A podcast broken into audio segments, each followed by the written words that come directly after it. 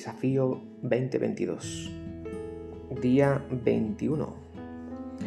Hacer físicamente un círculo alrededor de algo en oración no tiene nada de mágico, como ya sabéis, pero sí de bíblico.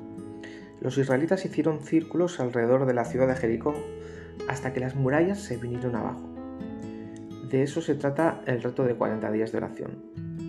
Con demasiada frecuencia dejamos de trazar el círculo casi tan pronto como comenzamos Trazar, un círculo de oración es en realidad una metáfora que solo significa orar hasta que Dios responda.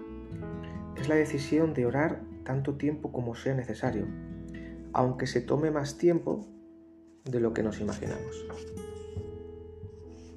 Trazar círculos no es una especie de truco de magia destinado a conseguir de Dios cuanto queremos. Eh, Dios no es el genio de la lámpara ni nuestros deseos son órdenes para Él. Es más, más te vale que sean sus órdenes las que se conviertan en nuestros deseos, porque de no ser así, no estaremos trazando círculos, sino que terminaremos caminando círculos, que es muy diferente. El, el, trazado de los círculos de oración comienza por discernir lo que Dios quiere, cuál es su voluntad. Y mientras su voluntad soberana no se convierta en un deseo santificado para nosotros, nuestra vida de oración estará desconectada de su fuente de energía. Y conseguir lo que uno quiere no es la meta.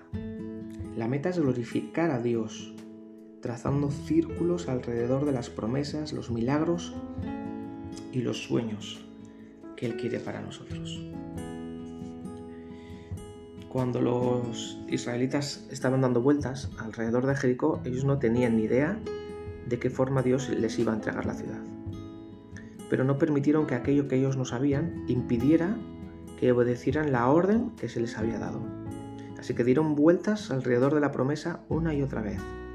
Dieron, si las cuentas bien, son 13 vueltas alrededor de la promesa en el lapso de 7 días. 6 días, una vuelta por cada uno de los 6 primeros días y el último día dieron 7 vueltas. O sea, en total 13 vueltas. ¿Y por qué? Porque aún no sabían cómo Dios les iba a cumplir lo prometido, pero sabían que de alguna manera lo haría.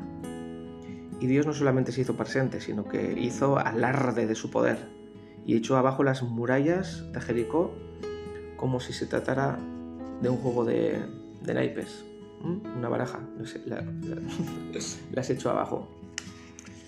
La promesa de Josué 1.3 Dice, yo os he entregado, tal como dije a Moisés, todos los lugares que pisen las plantas de vuestros pies.